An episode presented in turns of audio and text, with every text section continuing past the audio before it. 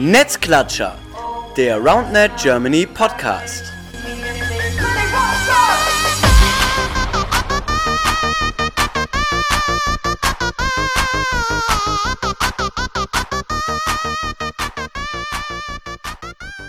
Hallo ihr Lieben, da sind wir wieder, Netzklatscher, der RoundNet Germany Podcast, Folge Nummer 12. Äh, die Folge heißt, wie man ein Turnier organisiert. Ähm, Habe ich gerade mal überlegt, wir haben noch gar keinen Titel gehabt. Ähm, kleine Neuigkeit, wir sitzen endlich mal wieder zusammen. Wir haben bis jetzt immer, äh, ja, die letzten Male per Skype aufgenommen, äh, remote mit verschiedenen Leuten. Ähm, haben jetzt aber wieder eine klassische Folge. Clemens und ich sitzen zusammen in Clemens Küche ähm, und ich freue mich, dass wir uns endlich wieder in die Augen gucken können beim Aufnehmen. Ja, Moin. das ist wunderschön. Das freut mich auch. Und wahrscheinlich ist die Tonqualität auch wieder ein bisschen besser. Ja, die war, war schon, nee, war, war sonst auch nicht so schlecht. Nee, war schon ein Unterschied, ne, Clemens, aber naja, gut, wir sind wieder da. Ähm, ja, was haben wir letzte Folge gemacht? Äh, wir fangen natürlich immer wieder einen Rückblick an. Wir haben das letzte Mal geskypt, äh, hoffentlich zum, zum letzten Mal. Aber ja, war trotzdem cool. Wir hatten Chris da, der jetzt gerade aus äh, Kanada sich gemeldet hat und äh, Jakob aus, aus München. Ähm, Jakob hat erstmal die äh, ja, Munich Roundnet Community vorgestellt und dann haben wir mit ihm und mit Chris zusammen über ja, die Wiege des Roundnet gesprochen, Amerika und Kanada. Ähm, die beiden Länder, in denen ja, Roundnet noch ein bisschen größer ist als in Europa und haben da über Unterschiede gesprochen. Ja, was macht denn den Sport dort aus? Was ist bei uns vielleicht aber auch cooler? Und haben da einen Vergleich gezogen. Wenn ihr es noch nicht gehört habt, dann hört es euch gerne an. Und ansonsten machen wir halt mal weiter mit einer kleinen äh, Update-Runde. Wie sieht die aktuelle Lage aus? Corona. Ähm, Clemens, erzähl mal, was geht? Was hat sich geändert in den letzten zwei Wochen? Jo, also wie immer hat sich einiges wieder getan. Ähm, wir haben hier Glück, dass wir in NRW sitzen. Wir sind, oder wir waren das erste Bundesland, ähm, welche wieder spielen durfte offiziell. Ähm, das ist jetzt nicht ganz frei, sondern maximal zehn Personen unter den typischen oder die, die wir jetzt auch kennen, Hygiene- und Infektionsschutzmaßnahmen. Ähm, genau, aber wir dürfen das und es wird jetzt auch wahrscheinlich immer peu à peu so weitergehen, dass die Bundesländer ähm, das nach und nach auch so einführen werden. Wir wissen, München klappt jetzt auch ab diesem Wochenende, also ab dem 8.6. glaube ich. Ähm, Thüringen ist da auch eher entspannter unterwegs und wie es bei den anderen ist, können wir aktuell leider noch nicht sagen. Aber genau, das ist so der aktuelle Stand. Wenn ihr also seht, dass Deutsche zocken, denkt nicht, yo, ich will jetzt auf jeden Fall auch raus, ähm, ich gehe auf die Wiese und zocke mit meinen Kumpels, sondern bleibt noch geduldig, wenn ihr in einem Bundesland seid, was noch betroffen ist von strengeren Maßnahmen. Es wird bald kommen. Ähm, ja, bleibt geduldig und informiert euch immer auf den offiziellen Seiten, was ihr bei euch dürft und was nicht. Dazu haben wir bei Round in Germany Empfehlungen ausgeschrieben. Ähm, jetzt haben wir das geupdatet auf zwei Stufen. Erste Stufe ist, wie bei allen im ganzen im Mai, ähm, wie, wie es ist, wenn wir noch nicht offiziell zocken dürfen, also zu viert, da haben wir dann geschrieben, was kann man machen, wenn man jetzt irgendwie alleine ist oder zu zweit ist, worauf man achten sollte. Und dann noch die zweite Stufe, ähm, wie sieht's aus, wenn, wenn jetzt ein nicht kontaktfreier Sport wie Roundnet wieder erlaubt ist, wie sollte man sich da verhalten? Ähm, genau, also ganz normal zocken ist nicht angesagt, sondern es gibt trotzdem noch einige Dinge, die man beachten muss. Machst du weiter mit Ich mach weiter, ja. Mach du weiter, ich habe schon wieder genau. viel geredet irgendwie. Ja, alles gut, ja. Ja, Regelungen hat Clemens gerade gesagt, auf der, auf der Website äh, roundnetgermany.de ähm, könnt ihr sehen, worauf einfach geachtet werden soll. Ich glaube, das ist auch klar, dass wir jetzt, auch wenn wir äh, zum Beispiel in NRW wieder zu viert spielen dürfen und in Anführungsstrichen normales Spiel spielen dürfen, dass wir trotzdem auf ein paar Sachen achten und äh, ja, genauere Infos findet ihr da. Ja, ähm, durch die ganzen ähm, Absagen, die sich jetzt in letzter Zeit ergeben haben, ähm, updaten wir euch natürlich immer auch hier in diesem Podcast da jetzt auch die neue Info zu den Paulaner Beach Days, die jetzt am 1. Juni bekannt gegeben haben, dass die ersten vier Termine, ähm, das sind äh, Leipzig, Frankfurt, Haltern und Hamburg, leider erstmal verschoben sind. Ähm, die anderen beiden Termine in Berlin und in München bleiben erstmal bestehen. Ähm, da schaut bitte auch einfach immer auf den, auf den Internetseiten von den Paulaner Beach Days nach, die geben euch regelmäßige Infos. Und ja, wir hoffen, dass wir das vielleicht doch noch alles ähm, ja, durchführen können, unsere Turniere auch im Rahmen der Beach Days durchführen können. Dann vielleicht im Spätsommer Richtung August, aber bleibt da bitte gerne auf dem Laufenden. Ansonsten, ähm, ja, wenn ihr fleißig seid und diesen Podcast immer in den ersten zwei Tagen hört, dann ist jetzt entweder Freitag oder Samstag oder auch teilweise noch Sonntag, das wäre der dritte Tag. Und dann habt ihr noch die Möglichkeit, euch anzumelden. Und zwar gibt es wieder ähm, ja, ein virtuelles Wartnet-Turnier, und zwar die Westerwald Home Open, auch genannt WHO, powered by Bill Gates. Den kleinen Witz mussten wir uns leider erlauben, ähm, an dem ihr wieder teilnehmen könnt. Ja, cooles äh, Ersatzevent für die Westerwald Open, die ja eigentlich ähm, Ende Mai hätten stattfinden sollen. Vielleicht auch noch stattfinden, das wissen wir leider noch nicht. Aber ja, schaut es euch an, wieder virtuelles Wartnet und ein bisschen was mit den Leuten machen. Aber ja, wir werden sehen. Also man sieht, viele Turniere ähm, sind ausgefallen oder werden verschoben. Deswegen haben wir uns gedacht, dass es jetzt ein ganz guter Zeitpunkt ist, um euch vielleicht mal ein paar Tipps zu geben, wie stelle ich überhaupt so ein Turnier auf die Beine? Ja, weil ich meine, ja, im Grunde genommen ist ja klar, wenn jetzt gerade keine Turniere stattfinden, die werden ja nicht äh, für immer abgesagt, sondern die werden nachgeholt. Und ja, wir haben uns natürlich überlegt, äh, wir als Partner Germany wollen euch als Communities natürlich irgendwo eine Hilfestellung geben. Ähm, und es ist natürlich auch nicht einfach, wenn man sein erstes Turnier organisieren möchte, weil man nicht ganz weiß, worauf muss man überhaupt achten, ähm, was sind auch vielleicht Fehler, die ich machen kann, was sind Tipps und Hilfen. Und ja, da haben wir uns immer überlegt, wäre doch eine super Idee und äh, machen das jetzt hier an der Stelle, einfach mal durchzugehen. So, was kann man machen oder worauf sollte man achten, äh, wie man ein Turnier ausrichtet. Ihr könnt euch das so ein bisschen als Tutorial äh, denken, nur halt in, in Podcast-Form, nicht in, in Videoform, ja, wie man ein Turnier organisiert. Und ja, Clemens, wie wollen wir anfangen? Also als allererstes gilt eigentlich zu äh, festzulegen, was für ein Turnier möchte ich überhaupt ausführen. Ähm, denn es gibt da verschiedene Varianten. Zum einen kann ich das ganz klassische Turnier ausrichten, wo halt es eine Open Division gibt, wenn man viel Platz hat, ähm, dann auch Mixed oder Damen. Es gibt aber auch andere Optionen und diese Optionen werden, glaube ich, in Zukunft sehr, sehr wichtig sein und sehr beliebt sein. Zum einen ein reines Anfängerturnier, das gab es bisher noch nicht so häufig. Ich kann mich jetzt an keins erinnern zumindest, aber ja, ein reines Anfängerturnier, das ist, was es jetzt in nächster Zeit einfach mehr geben muss, um die Sportart zum Wachsen zu bringen. Und es wird halt einfach viele diese Hemmschwelle nehmen, oh, okay, jetzt ist ein krasses Turnier, da will ich nicht unbedingt jetzt, keine Ahnung, 30, 40 Euro Startgeld zahlen, um dann richtig weggeklatscht zu werden, sondern ein Turnier, was sehr locker ist, wo niedrige Anmeldegebühr ist, ähm, wo ich das Ganze einfach mal ausprobieren kann und die Community und das Ganze kennenlernen kann. Ja, da fällt mir auch als, als Beispiel, ähm, das auch bei uns in Köln stattgefunden, das Turnierchen mit Bierchen damals, ähm, was einfach ja einen, einen Spaßansatz auch irgendwie hatte. Ne? Da ging es jetzt nicht darum, ähm, als Team sich anzumelden, sondern es war, glaube ich, so, dass Einzelpersonen sich angemeldet haben und dann wurde quasi die Teams durchgewechselt. Warst du da und kannst du das mal kurz erzählen, wie das abgelaufen ist? Ich war leider nicht da. Nee, du kannst aber es auch nicht erzählen. Ich kann es auch nicht erzählen, aber ich kann nur sagen, dass alle, die da waren, extrem viel Spaß hatten. Das war wirklich Kontakt, äh, komplett zwanglos. Ähm, zwischendurch mal ein Bier, dann gab's Spiele, wo man irgendein Hindernis hatte, also man durfte nur mit Links spielen oder was weiß ich, dass es da verschiedene abgedrehte Abwandlungen gab. Auf jeden Fall super entspannt. Ähm, das kann man in einem größeren Rahmen machen, das kann man aber auch einfach kleiner machen, vielleicht Community intern, damit man, wenn ich jetzt sage, okay, ich bin in Regensburg oder in München oder was weiß ich wo, ich mache was Kleines, ganz zwanglos, zwei Euro Anmeldegebühr, alles was man braucht ist ein Platz äh, und ein paar Leute, die das ganze Ding auf die Beine stellen. Ähm, und dann hat man schon ja. eine Variante. Ja, ich glaube auch, dass wenn wir darüber reden, das haben wir, glaube ich, in den letzten Folgen auch gemacht, wie man mehr Leute und vor allem auch Frauen zu der Sportart bringen kann, ist das natürlich eine super Variante zu sagen, okay, wir gehen jetzt hier nicht auf, auf Leistung, es geht nicht darum, ja, möglichst gut und krass zu spielen, sondern eben die Sportart kennenzulernen, Spaß zu haben, mit verschiedenen Partnerinnen und Partnern zu zocken, vielleicht auch dabei ein Bierchen zu trinken, um einfach einen guten Start in diese Turniererfahrung zu haben, denn das scheint ja bei vielen Hemmschwelle zu sein. Ähm, wenn wir jetzt aber davon ausgehen, dass viele Communities wahrscheinlich eher doch ein ambitioniertes Turnier äh, auf die Beine stellen wollen, wie beginnt man die Planung? Was würdest du empfehlen oder was wäre so der erste Schritt bei der Turnierplanung? Ähm, also dazu wollte ich noch sagen, also zum letzten Punkt auch ganz wichtig, ein reines Frauenturnier. Ne, ist natürlich auch eine Variante ähm, wir hatten ein reines Anfängerturnier, aber auch reines Frauenturnier, wie es jetzt auch in Frankfurt gegeben hätte.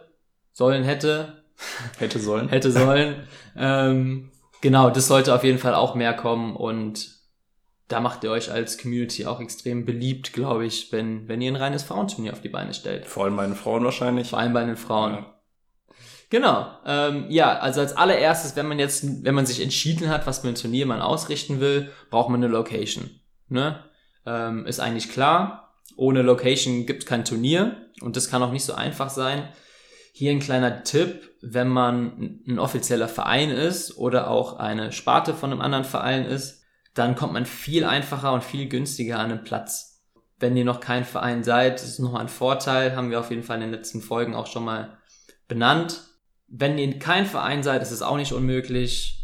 Sucht euch ein paar Optionen raus. Es kann wirklich alles sein. Im Winter natürlich Halle vorzuziehen. Ähm, Im Sommer dann Sand, Kunstrasen, Rasen. Es ist alles total offen, was man, was man auswählt. Ja, genau, da ist wahrscheinlich so ein bisschen das Problem oder ja, die erste, der erste Schritt einfach irgendwo, äh, wo komme ich an Locations oder wie komme ich an Locations. Also ich meine, das ganz klar ist, dass wahrscheinlich bei der, bei der Stadt immer eine gute Anlaufstelle ist, weil die auch eine Übersicht über ähm, Sportstätten hat. Äh, wenn wir von Hallen reden, dann sind natürlich feste Sporthallen. Wenn wir von, von Outdoor-Flächen, Rasenflächen reden, ähm, ist natürlich rein theoretisch denkbar, dass man das auch in einem Park macht. Ähm, da muss man aber natürlich immer so ein bisschen bedenken, wie ist die Infrastruktur vor Ort. Ähm, sind denn Waschräume da, sind Toiletten da, je nachdem wie groß das Turnier ist, ist sowas halt einfach Pflicht und wertet natürlich auch ein Turnier irgendwo ähm, sehr stark auf, wenn ja die Infrastruktur gegeben ist. Und ja, da am besten immer bei der Stadt melden. Bis jetzt habe ich auch das Gefühl, dass die Städte an sich relativ ja, hilfsbereit sind. Ähm, vor allem natürlich, wenn man Verein ist, aber auch unabhängig davon, ähm, wenn man auf der Suche ist nach einer geeigneten Fläche, sind meistens Leute da, die bei der Stadt arbeiten und einem da mh, helfen. Ne? Auf jeden Fall. Und erfahrungsgemäß ist das Ganze in Köln, wo wir jetzt die meisten Turniere ausgerichtet haben, gar nicht mal so einfach. Das wird in den anderen Städten, die etwas kleiner sind oder auch die einfach mehr Sportplätze haben pro Vereine, was weiß ich, es wird da möglich sein. Wenn wir es in Köln geschafft haben, dann könnt ihr es auch schaffen. Einfach nur ein bisschen Fleißarbeit am Anfang, ein paar Sachen anschreiben und dann läuft die ganze Sache.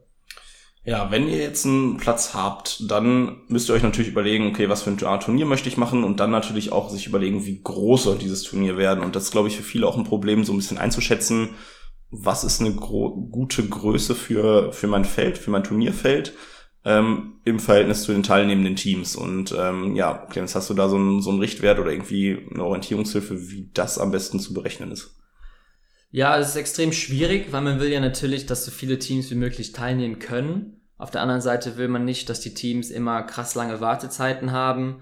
Und man will auch nicht, dass die Spielfelder zu eng beieinander sind, weil man kennt es ja schon, wenn man in einer Halle steht und selbst wenn die Spielfelder weit auseinander, auseinander sind, hat man mal drei Minuten, wo zehn Bälle durchs Spielfeld fliegen und man gefühlt nur noch am Wiederholen ist.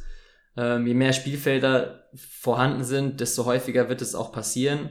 Außerdem, wenn man da mal ein Ball, langer Ball kommt, muss man den mal holen und man wird vielleicht von einem anderen Spielfeld oder von einem anderen Spieler, Spielerin behindert. Ähm, und es kann natürlich auch im schlimmsten Fall zu einer Verletzung führen. Ähm, deswegen ist es sehr wichtig. Wir haben festgestellt, so als Richtwert sollten ungefähr 10 Meter zwischen den Netzen sein. Ähm, viel weniger sollte es nicht sein. Mehr ist natürlich Luxus. Mehr ist dann auch im Rasen, wenn man eine größere Spielfläche hat, möglich. Ähm, und ansonsten, ja, 10 Meter sollte ein guter Richtwert sein. Und dann zu einer Wand ist ja auch wieder eine andere Sache, ungefähr 8 Meter, damit man dann ausreichend Platz hat. Also würdest du quasi am Anfang ähm, die Fläche, die dann zur Verfügung steht, einmal abmessen, also wirklich die, die Grundfläche, die zur Verfügung steht. Im Optimalfall ist sie natürlich in irgendeiner Form ähm, rechteckig oder quadratisch.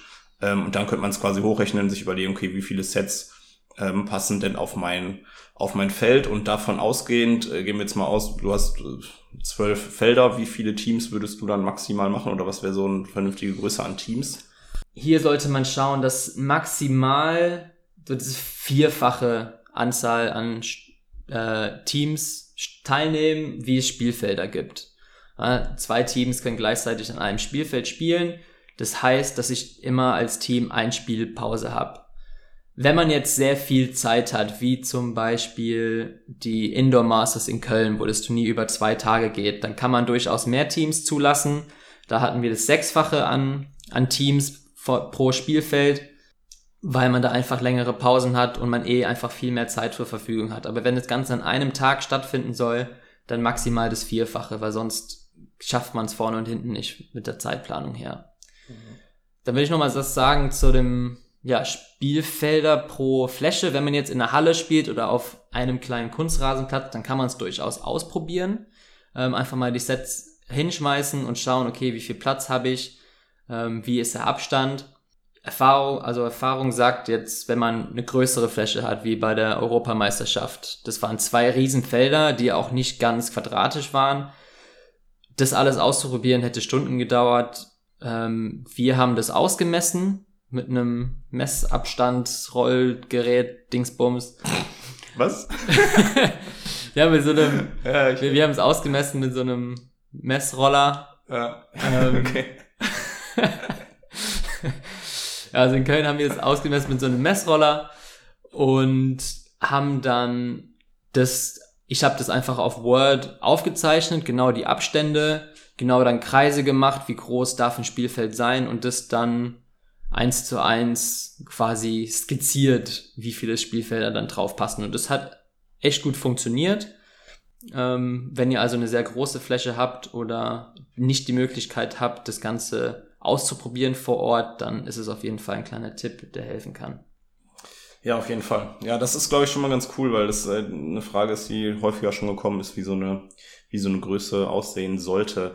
Ja, dann davon abhängig natürlich auch so ein bisschen, wenn ich jetzt als Veranstalter, als Veranstalterin überlegt habe, ja, wie viele Teams habe ich denn? Dann natürlich die Frage nach Divisions. Ich glaube, das ist jetzt wieder eine Frage, da ähm, könnten wir relativ lange drüber sprechen. Ich glaube, wir haben festgestellt, auch im Gespräch mit Alexa oder auch ähm, mit anderen Leuten, dass eben ja das Thema Open Division wirklich nur eine Notlösung ist. Also dass man wirklich vermeiden sollte, dass, äh, dass Frauenteams gegen Männerteams spielen oder auch das Mixteams gegen Männerteams spielen, dass äh, eben die Aufteilung in ein Männer- und ein Frauenturnier scheinbar so die bevorzugte ist oder halt ein reines Mixturnier.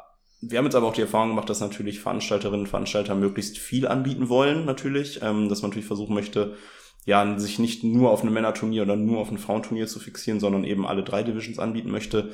Ich glaube, da gibt's keine, keine perfekte Lösung, Clemens, würde ich sagen, oder hast du da, was würdest du so sagen? Nee, eine perfekte Lösung gibt's da auch gar keinen Fall. Es gibt einfach Erfahrungs- Werte, es gibt Meinungen. Es gibt welche, die sagen, die spielen lieber Frauen. Es gibt welche Frauen, die sagen, die spielen lieber Mixed.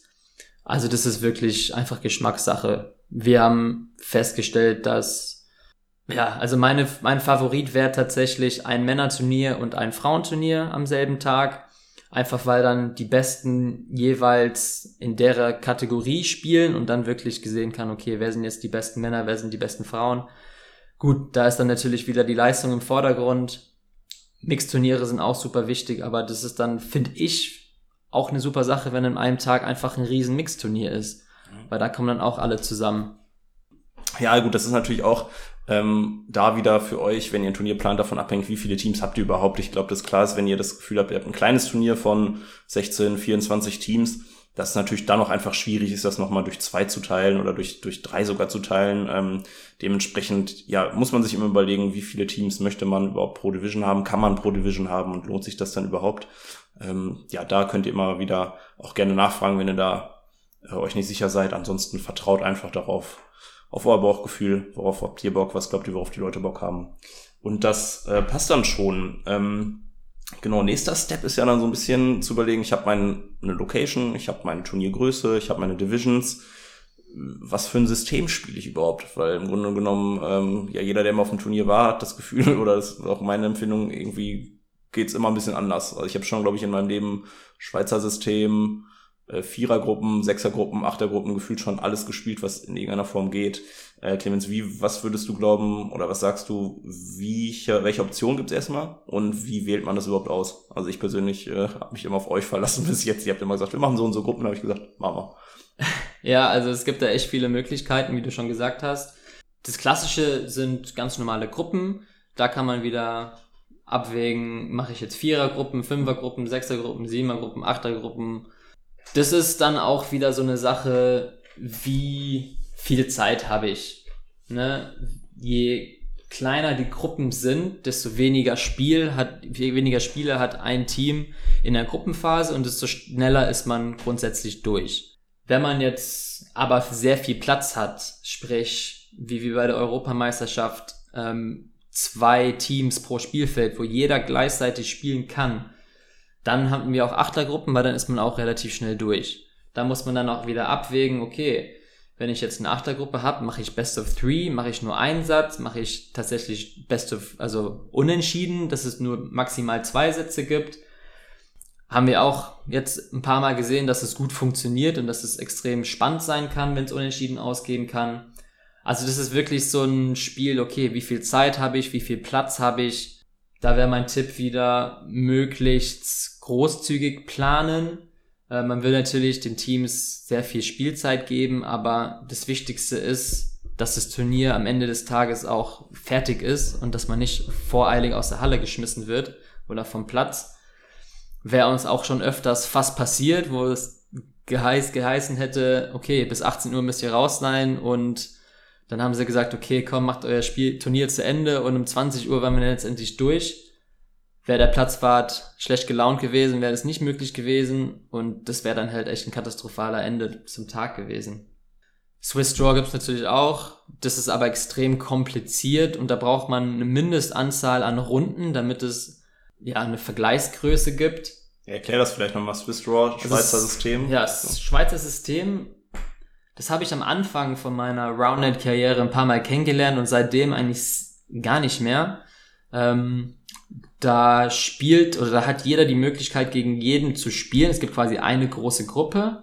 Am Anfang wird gelost, wer gegen wen spielt und dann wird eine Tabelle erstellt.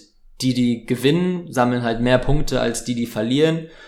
Und dann wird, spielen die ersten paar gegeneinander und die unteren paar gegeneinander. Dass man immer ungefähr gegen einen gleich starken Gegner spielt. Und je mehr Runden das sind, desto gleich stark, mehr gleich stark ist der Gegner. Desto mehr hat die Tabelle quasi Aussagekraft. Also wird quasi genau. nach jedem Spiel wird die Tabelle erneuert. Das heißt, ich habe ähm, nach fünf Spielen habe ich Teams, die 5 zu 0 haben und welche, die 2 zu 3 haben und so weiter. Das heißt, ich hätte jetzt bei 16 Teams hätte ich einen Platz 1 bis 16 und dann wird es jedes Mal sein, dass der erste gegen den zweiten spielt und der 15. gegen 16. Außer man hat schon gegeneinander gespielt, dann wird es, glaube ich, irgendwie äh, anders geregelt, aber im Grunde genommen wird es quasi, die Gruppe würde als komplettes sich so ausdifferenzieren, dass eben die guten Teams in Anführungsstrichen oben stehen und die schwächeren unten.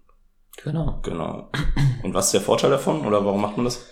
Ja, Vorteile sind, dass man am Anfang halt vielleicht, ja, kann man Glück haben und hat direkt ein gutes Spiel.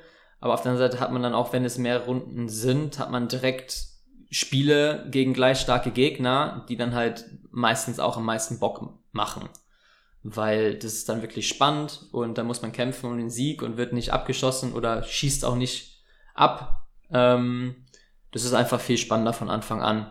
Auf der anderen Seite kann man Pech haben und direkt gegen eine super starke Mannschaft spielen und dann direkt Punkte verlieren. Und da kann es dann sein, dass man halt ja nicht die verdiente Position erreicht nach der Gruppenphase. Ja. ja, und Hintergrund des Ganzen oder Sinn des Ganzen ist, dass man im Grunde genommen danach, nach einem gewissen, nach einer gewissen Anzahl von Spielen, sagen wir sechs, sieben Spielen, man diese Tabelle einfriert und sagt, das ist dann die Setzliste für das K.O. Das heißt, ähm, so ein Swiss Draw oder ein Schweizer System ist vor allem dann sinnvoll, wenn ich ja relativ wenig Teams habe und wenn ich möchte, dass alle Teams ähm, nach der Vorrunde noch ins K.O. gehen. Das heißt, ich habe machen mach das Ganze mit 16 Teams, habe dann am Ende Position 1 bis 16 und kann dann ins K.O. gehen und sagen, ja, erster Spiel gegen 16., zweiter gegen 15. und so weiter. Hat sich, ähm, finde ich, am Anfang, wie du sagst, auch bewährt als System. Ich fand es sogar echt ganz cool. Hat aber auch vor allem dann stattgefunden, wenn, wenn wir wenig Teams hatten. Ich kann mich auch daran erinnern, dass wir es in, in Haltern am See bei den Beach Days gemacht haben. Da waren wir, glaube ich, 14 Teams. Ähm, und bei kleineren Turnieren, also alles, was so unter 16 Teams ist, da bietet sich das auf jeden Fall, jeden Fall an. Ähm, ja, Thema Gruppenaufteilung hast gerade schon gesagt, dieses, die ganze Problematik, dass du in der Gruppe natürlich oftmals auch Spiele hast, wo du sehr, sehr unterschiedlich starke Teams hast. Ähm, welche Möglichkeiten gibt es da aus deiner Sicht? Also die häufigste oder die bekannteste Möglichkeit, äh, was wir meistens durchführen, ist, dass man bei der Anmeldung angibt, welche Stärke man ist als Team. Ähm, und da werden dann die verschiedenen Stärken gleichmäßig auf die Gruppen verteilt. Dass dann die, die angeben, dass sie Professional sind, dass die nicht alle in derselben Gruppe sind. Dann gibt's die Intermediate und dann die Anfänger, damit es sich einfach gleichmäßig verteilt. Das ja, verhindert dann, dass zufällig vielleicht die besten drei Teams in einer Gruppe sind, wovon einer Gruppendritter wird und im schlimmsten Fall gar nicht in die K.O.-Runde schafft. Ist halt auch dann so, dass man so ein bisschen voraussagt, ähm, wer in die K.O.-Runde kommt. Aber das finde ich, kann man auch machen, wenn man einfach die Erfahrung hat und die ganzen Teams kennt. Schwierig wird's dann, wenn man die Teams nicht kennt. Aber letztendlich finde ich immer noch die beste Option. Eine andere Option, wenn man die Teams wirklich gut kennt, ist, dass man eine Gruppe hat, wo die ganzen besten Teams mitspielen und die machen dann, wenn es zum Beispiel eine Achtergruppe ist, die machen dann auch für die K.O.-Runde äh, die Setzplätze 1 bis 8 aus. Ja, kann cool sein. Habe ich einmal in Belgien mitgemacht. Da hatte man halt in der Gruppenphase direkt sieben richtig gute Spiele. Ähm, das hat vom Erlebnis her auf jeden Fall super viel Spaß gemacht. Auf der anderen Seite, wenn man dann doch ein gutes Team ist und es nicht in diese Top 8 schafft, dann hat man auch gar keine Chance, nach der Gruppenphase ähm, in die Top 8 zu kommen. Ja, oder du konntest dann, wenn du äh, quasi ein neun platziertes Team warst, konntest du ja trotzdem ins K.O. oder wurden die dann gar nicht mehr gemischt? Doch, doch, die kamen ins K.O., aber man hat dann sehr früh auf einem sehr guten ja, getroffen. Ja, gut, ja, klar. Ja? Das stimmt. Ja, ist natürlich auch eine Möglichkeit, das stimmt. Ich glaube auch, dass da, ähm, ja, gibt's auch keine perfekte Lösung. Ich glaube, das haben wir auch gemerkt, das merkt ihr, glaube ich, selber auch bei Turnieren, dass ja das Niveau dann durchaus in der Gruppe auch durchaus mal unterschiedlich ist, aber ja, muss man dann immer schauen, was so die, die Vor- und Nachteile sind. Ich glaube, das Gefühl, bis jetzt passt das an sich ganz gut. Ähm, aber auch da, ja, gibt es keine, keine perfekte Lösung und vor allem auch das Thema ähm, Selbsteinschätzung ist da, glaube ich, so eine, so eine Geschichte. Die meisten Teams können sich, glaube ich, ganz gut selber einschätzen und ja, das eigene Level bewerten. Wir haben aber durchaus auch schon Teams gehabt, die sich als Intermediate eingeschätzt haben und dann bei einem Turnier Vierte geworden sind und sich auch denkt so, ja, wenn ihr Intermediate seid, so, dann dann habt ihr euch aber mal ein bisschen unterschätzt. Äh, andersrum man sich natürlich auch überschätzen kann, das ist auch immer schwierig, aber bis jetzt habe ich das Gefühl gehabt, dass das so als System ganz gut funktioniert. Du hattest gerade schon kurz angemerkt, ähm, Spiellänge, also wie Satzlänge und vor allem auch innerhalb von einem Satz, was für Möglichkeiten gibt es da? Da gibt's, wie wir immer wieder gesehen haben, 11, 15 oder 21. Ist extrem untypisch, dass man in der Gruppenphase bis 21 spielt, einfach weil es zu lange dauert. Wenn man dann mal bis 21 spielen möchte, dann auf jeden Fall maximal einen Satz. Weil wenn man da Best of Three spielt, dann kann es sein, dass man mehr als eine halbe Stunde beschäftigt ist. Ähm, und es zieht sich dann einfach zu lang hin. Also bleibt eigentlich nur 11 oder 15. Ähm, das hängt alles wieder davon ab, wie viel Zeit habe ich. Wie gerade schon gesagt, lieber großzügig mit der Zeit planen, ähm, damit man zur Not vor schnell durch ist ähm, bis elf ist sehr schnell vorbei. Es sollte also vermieden werden, dass nur ein Satz bis elf gespielt wird. Das heißt, entweder zwei oder drei Sätze bis elf und dasselbe mit 15. Also im Not, zur Not kann man auch einen Satz bis 15 spielen. Ähm, haben wir auch öfters mal gesehen. Da muss man halt von Anfang an direkt dabei sein. Ja, da kann halt auch alles passieren. Genau, ja. Auch da ähm, gibt es natürlich die Überlegungen, was Vor- und Nachteile sind. Ähm, das könnt ihr euch selber einfach mal überlegen, gucken, wie viel Zeit ihr habt. Ähm, ich glaube, da können wir gleich auch noch so ein bisschen drauf eingehen, was so ja die Länge eines Satzes denn überhaupt ist. Ich glaube, das ist vielleicht auch für viele ähm, gar nicht mal schlecht äh, zu wissen, wie lange dauert denn so ein Satz, je nachdem, wie lange ich denn spiele. Ja, das ist eine sehr gute Frage. Erfahrung zeigt, dass ungefähr so viele Punkte es gibt, desto viele Minuten auch gespielt werden. Also wenn es das Spiel bis 11 geht, dann spielt man ungefähr 10, 11 Minuten. Wenn das Spiel bis 15 geht, 15 Minuten und so weiter. Da kann man ganz gut einschätzen. Heißt auch, wenn man so typischerweise, man muss ja mit zwei Punkten Abstand gewinnen. Wenn man in der Gruppenphase kein Hardcap setzt, kann es sein, wenn das Spiel dann eigentlich bis 15 gehen sollte, aber man spielt 27 zu 25, dann geht das Spiel zehn Minuten länger als geplant und da geht sehr schnell Zeit flöten. Das heißt, ähm, das Setzen von einem Hardcap kann extrem sinnvoll sein, einfach um Zeitmanagement zu behalten. Ja, genau. Das, das ist eine gute Info. Ich glaube, das ist für viele ähm, eine absolute Entscheidungshilfe. Wir versuchen das auch in letzter Zeit immer wirklich mehr oder weniger auf die Minute hochzurechnen, eben genau so, ähm, ja, dass man eben einen Satz bis, bis elf hat, für den man auch ungefähr elf Minuten einbauen kann. Das heißt, pro Gewinnpunkt, das heißt, selbst wenn das Ding 11-11 ausgeht, ähm, das heißt, man könnte so ungefähr für einen, ja, für einen Ballwechsel so 30 Sekunden einplanen. Das heißt, zwei Punkte wären, wären eine Minute ungefähr. Das heißt, wir sind bei, ja, wenn es bis elf geht und einigermaßen ausgeglichen ist, wären wir so bei 11, 12 Minuten, 15, Satz bis 15 eben eine Viertelstunde, ein Satz bis 21, 21 Minuten. Und glaube ich, dann kann man relativ gut hochrechnen, wie lange so eine Gruppenphase dauert, weil ich ja sagen kann, okay, es gibt sieben Gruppenspiele, ein Satz bis 15 sind 15 Minuten plus natürlich ähm, auch immer so ein bisschen als Zeit einberechnen und ich glaube, das wird meistens unterschätzt zwischen den Spielen, denn ähm, die Erfahrung ist leider auch, dass Spielerinnen und Spieler sich dann doch relativ viel Zeit lassen, ans Netz zu gehen und dann nochmal zu quatschen, nochmal fünf Minuten sich einzudaddeln. Und nochmal ein paar Angaben machen. Noch ein paar Angaben machen, ja, du vor allem wahrscheinlich. Ähm, das muss man auch immer einberechnen und ich glaube, dann ist aber ganz, ganz gut einzuschätzen, wie lange so eine, so eine Gruppenphase dauern kann. Frage nach der Gruppenphase ist natürlich auch äh, K.O.-System. Ich glaube, auch da hat, äh, haben viele Leute schon verschiedene Sachen erlebt. Wir haben jetzt bei den Indoor Masters wieder gesehen, dass wir ein Doppel-K.O. angewandt haben, was ein außergewöhnliches System ist. Ähm, ja, kannst du mal beide potenziellen äh, Optionen ähm, mal erklären und auch Vor- und Nachteile aufzeigen? Ja, also Einzel-K.O. eigentlich wie man es klassisch kennt. Ähm, wenn man raus ist, ist man raus. Hier hat man dann die Möglichkeit, die einzelnen Plätze auszuspielen. Das geht ähm, natürlich sehr gut. Das ist auch, wenn man nur einen Tag spielt, ähm, kann es zeiteng werden, aber das gibt halt den meisten, also allen, allen teilnehmenden Teams das schönste Spielerlebnis, weil die einfach so viel spielen wie möglich. Hier ist dann natürlich eine Option, dass man, sobald man raus ist, nur noch einen Satz spielt. Einen Entscheidungssatz gar nicht mehr Best of Three. Ähm, und dann geht es super schnell zu Ende. Da sollte dann bei jedem Turnier Priorität sein, die Entscheidungsspiele schnellstmöglich ähm, abzuklappern, damit dann der Fokus auf die, auf die wichtigen Spiele liegt. Doppel-K.O. hat man auch öfters mal gesehen, auch extrem spannend, weil wenn man in der K.O.-Phase rausfliegt, hat man noch eine Möglichkeit, sich zurückzukämpfen. Das heißt, wenn ich in einem Viertelfinale rausfliege, spiele ich äh, gegen ein Team, was auch in einem anderen Spiel rausgeflogen ist und ich spiele dann oben das Viertelfinale im Verliererbaum und der Gewinner vom Verliererbaum spielt dann im Hauptfinale gegen den Gewinner vom Gewinnerbaum.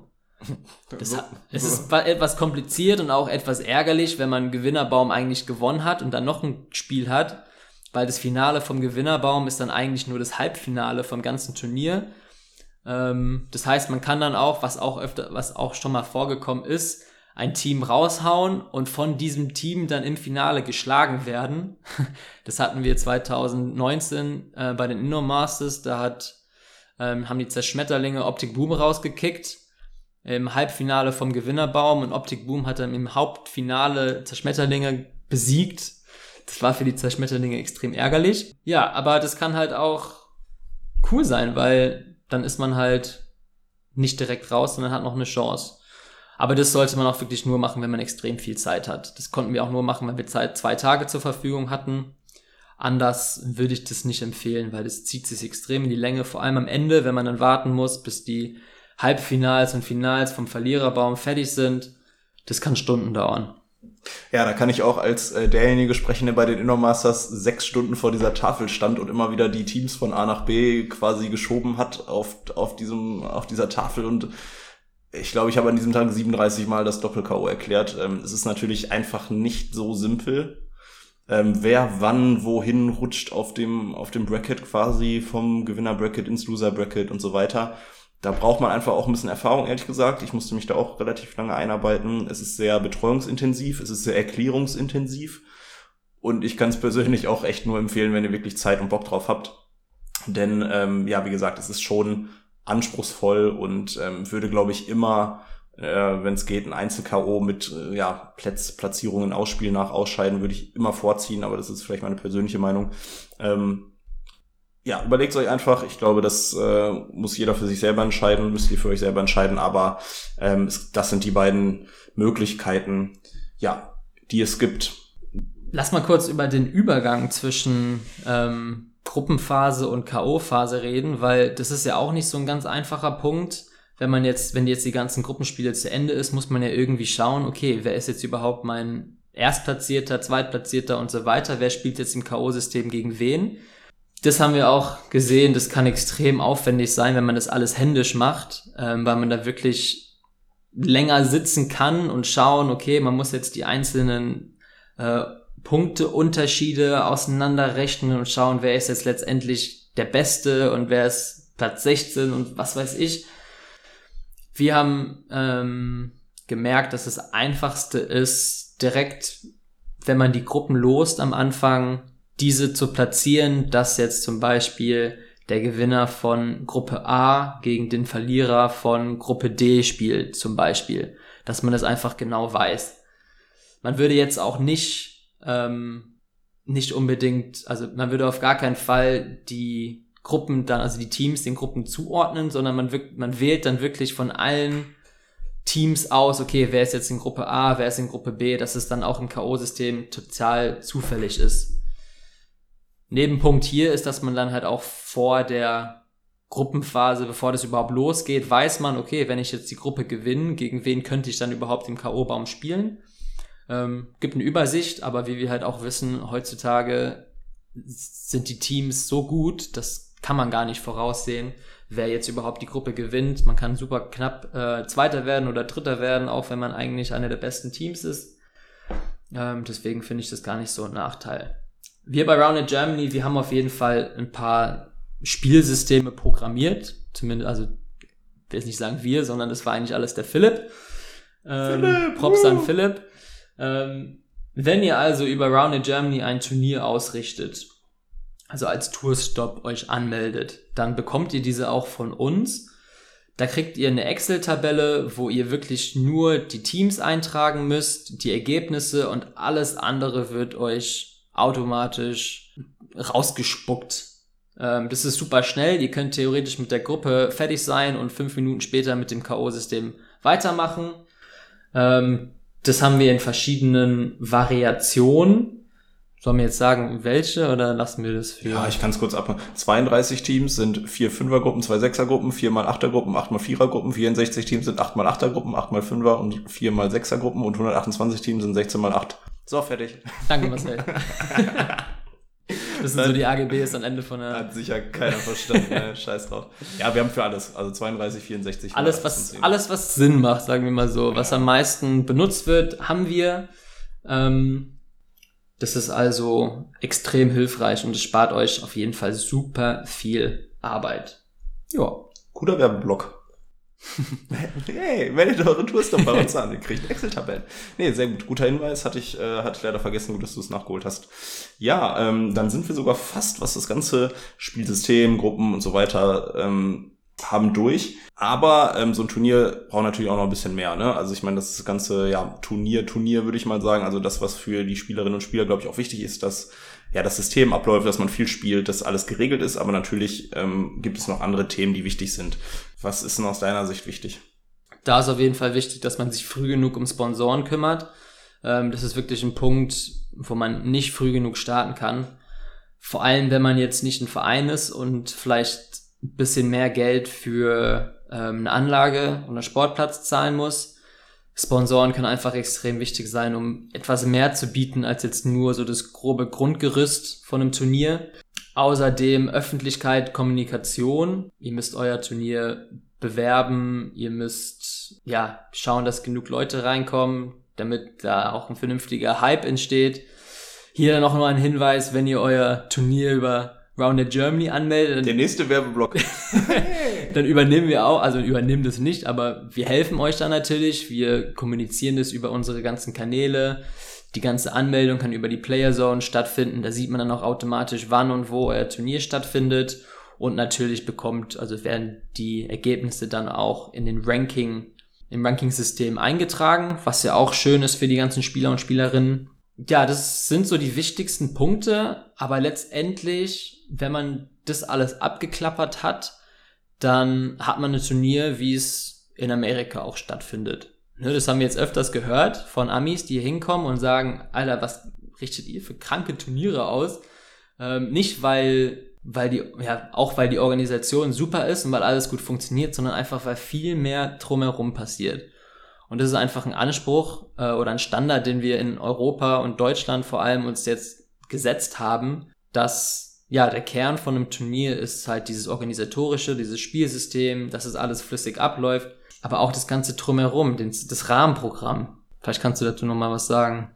Ja, das ist jetzt schon ein bisschen die Nordamerikaner ein bisschen gedisst auch, ne? So, ihr seid voll die, voll die Standard-Turnierabläufer, so gar, gar nichts Besonderes.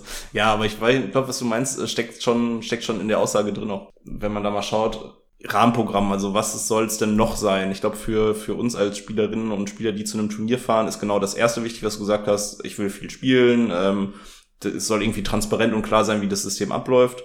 Aber was du auch sagst, Rahmenprogramm. Viele Leute kommen zu dem Turnier und ich glaube, das geht dir auch so, um die anderen Leute zu treffen, um sich mit Leuten zu unterhalten, um einfach die Community zu zelebrieren. Und das kannst du als Turnierveranstalterin und Turnierveranstalter natürlich auch fördern, indem du ein Rahmenprogramm schaffst. Ich ähm, Denk da auch als Beispiel an ja Goodies, an, an ja die Schlammpeiser Open zum Beispiel. Da kriegst du dann einen Eimer, wo rotes Klopapier drin ist, wo ein leckeres Bier drin ist, ähm, wo Sticker drin sind. Äh, ich denke an die Europameisterschaft, wo es nicht nur ein, ein Player-Shirt gibt, sondern auch richtig, richtig geile Socken, die tatsächlich auch immer noch getragen werden von ziemlich vielen Menschen. Ähm, es gibt eine coole Verpflegung ähm, und ich glaube, da können wir jetzt natürlich ein bisschen mehr einsteigen, so was war denn für dich so das geilste Erlebnis und was findest du ist immer das Schönste, wenn du auf einem Turnier bist, was ja Leute außerhalb von einem reinen Turniersystem anbieten? Also ich denke da immer an Hameln, wo wir angekommen sind, oder nicht angekommen, ähm, wo mitten am Tag plötzlich ein fetter Grill steht und endlose selbstgemachte Salate und verschiedene geile Quiche und was weiß ich da alles stand. Das war unfassbar geil, einfach von der Community, von den Eltern, von den Großeltern, ähm, alles super hergerichtet, super lecker, äh, wo es dann auch Getränke gab, also unfassbar cool. Hameln ist da jetzt nicht nur die Ausnahme, das war auch bei den Schlammbeißer Open so, eigentlich bei den meisten Turnieren, wo wir waren. Die Belgier machen das auch super gut, also man will jetzt auch nicht die anderen europäischen ähm, Communities vergessen. Wo, ähm, schon die, wo du schon die Nordamerikaner gedisst hast, dann, dann lobst du wenigstens. Ja, gut, also zu den Amis, da muss man halt sagen, muss man den, ja, muss man den lassen, das, was, muss nichts lassen, aber Spikeball organisiert halt da die meisten Turniere, ne? Das ist halt der Unterschied. Da werden auch ein paar Turniere von den Locals, ähm, sage ich mal, von der Community organisiert, aber das meiste, die ganzen offiziellen Turniere, finden halt einfach durch Spikeball statt. Und es ist klar, dass die da nichts drumherum machen, weil es wäre für die viel zu viel Aufwand, für nicht so viel mehr Ertrag. Das ist halt bei uns anders, dass es die ganzen Turniere, auch die offiziellen, von uns auf die Beine gestellt werden. Und das finde ich einfach unfassbar cool, dass es durch Leidenschaft und Fleiß von der Community und nicht von irgendeiner fetten Firma noch passiert. Nicht. noch nicht, ne? Nee, hoffen wir, es bleibt auch so. Nee, das stimmt schon. Ja, das ist schon einiges genannt. So, ja, gerade gerade so diese Liebe, die die einzelnen Communities da reinstecken, ich glaube, da könnt ihr als ähm, ja als Community, wenn ihr ein Turnier veranstaltet, euch auch einfach austoben, einfach mal kreativ werden. Ähm, ich glaube, man hat im Freundeskreis, im Bekanntenkreis immer irgendwie Leute, die irgendwen kennen und da könnte man mal was möglich machen. Ich glaube, da sind an sich auch keine Grenzen gesetzt. Wir haben bei der Europameisterschaft mal kurz an eine Hüpfburg gedacht haben das dann aber wieder relativ schnell verworfen, weil das dann doch ein bisschen drüber oder unnötig war. Aber an sich klar, das Rahmenprogramm kann äh, so sein, wie man das, wie man das möchte, um die Community zu fördern. Und das werte natürlich so ein, so ein Turnier auch, auch immer auf, das, das stimmt, ja. Ja, ich glaube, äh, da haben wir schon sehr viel abgearbeitet. Ja, ja, einiges erzählt. Ja, vielleicht noch jetzt der Hinweis. Ganz am Ende? Ganz am Ende, damit ihr euch alles schön fleißig angehört habt. Es wird eine Verschriftlichung des Ganzen geben. Ähm, die gibt's schon, aber die wurde noch nicht veröffentlicht. Ähm, wann die veröffentlicht wird, ja, können wir aktuell eigentlich nicht sagen, aber die wird es demnächst geben, so dass ihr euch nicht jedes Mal diesen Podcast anhören müsst. Könnt ihr natürlich immer gerne, aber ihr könnt da super entspannt ähm, dieses Turnierhandbuch durchgehen. Ja, das gibt eigentlich alle oder unserer Meinung nach die ganzen wichtigsten Tipps ähm, und unsere Erfahrung, die wir gesammelt haben über die letzten paar Jahre, wie stelle ich jetzt ein gutes Turnier auf die Beine. Es wird nicht alles drin sein, wahrscheinlich, ähm, auch einfach, weil die Sportart so jung ist und wir sind auch keine krassen Profis, die das jetzt schon seit 20 Jahren machen. Ähm, und alles, was da drin ist, sind natürlich auch nur Empfehlungen. Vielleicht habt ihr bessere Ideen. Wenn ihr bessere Ideen habt, dann immer gerne her damit, dass wir das dann auch noch mit hinzufügen ähm, und immer uns weiterentwickeln gemeinsam. Ja, da darf ich auch gerne einfach mal Danke an dich sagen, weil du hast das Ganze äh, geschrieben. Also hast äh, mehrere Stunden deines Lebens investiert, um da ähm, ja alle Erfahrungswerte, die wir in den letzten Jahren gesammelt haben und auch viel von dem, was wir gerade besprochen haben, aber auch mehr. Also es ist auf jeden Fall sehr detailliert geworden und auf jeden Fall viel, viel mehr Infos als das, was wir gerade in der Kürze raushauen konnten, hast du da zusammengetragen. Und ich finde, es ist sehr, sehr geil geworden, einfach weil, ja, ich glaube, du als Community dir das nehmen kannst und immer mal schauen kannst, okay, wie war das nochmal, wie lange geht nochmal ein Satz, wie, wie kann ich äh, die Felder am besten positionieren, wie viel Platz brauche ich, also immer wieder an, ja, einfach so ein Backup habe, wo ich gucken kann. Ähm, deswegen sehr, sehr cool, das wird in den nächsten Tagen äh, veröffentlicht und wird euch Communities, denke ich mal, schon sehr, sehr stark dabei helfen, ja, euer Turnier auf die Beine zu stellen. Deswegen, ja, Clemens, richtig, richtig cool von dir. Ähm, oh, hat Spaß gemacht. Hat Spaß gemacht, ne? Schön so, dass die Weisheit einfach mal nach außen tragen. Sehr gut. Ja, ähm, auch da hat jemand gerade gesagt, wenn Fragen sind, wenn Rückmeldungen da sind, sind wenn, wenn Verbesserungsvorschläge da sind, denn ja, wir haben ein bisschen Erfahrung, aber ich glaube, jeder Mensch sieht verschiedene Dinge anders. Wir können es immer noch weiter optimieren. Dann meldet euch gerne. Wir ergänzen das ganze Thema natürlich sehr, sehr gerne und freuen uns, euch äh, ja mit euch in Kontakt zu bleiben und Rückmeldungen zu hören, wie das ganze Ding auch, auch ankommt. Ansonsten kurzer Ausblick, nächste Folge. Ähm, werden wir sprechen mit zwei jungen Damen. Du weißt es noch gar nicht. Ich weiß es noch gar nicht. Ich weiß es noch gar nicht. Noch gar nicht erzählt. Zwei, zwei, aufregend. zwei, zwei junge Zwei Damen. Damen direkt. Zwei, ja, ja. Noch aufregender. Ja. Äh, und zwar werden das Alina und Helena sein von den Raccoons aus, Raccoon! aus Kassel. Ja. Ja, sehr schön. Da Ja. freue ich mich drauf. ja. Wir haben uns noch nicht zu 100% auf ein Thema geeinigt. Ähm, aber das wird sicherlich noch, müssen wir noch mal drüber quatschen mit den beiden. Aber ja, wird es wieder eine, eine Folge geben, in der ja sich die Raccoons aus Kassel vorstellen. Glaube ich auch eine der bekanntesten Communities in Deutschland, eine der größten Communities und natürlich eine der coolsten. Auch wenn ich das bei jeder Community sage, ist es in dem Fall mal wieder richtig. Und ähm, ja, die werden sich vorstellen und dann schauen wir mal, was sonst noch quatschen, ne? Wird schon. Schön. Ja. Ansonsten, ja, danke Clemens, dass du wieder dabei warst. Danke Marcel, auch an dich. Ja, und äh, dann sagen wir mal Tschüss, ne? Und auf Wiederhören.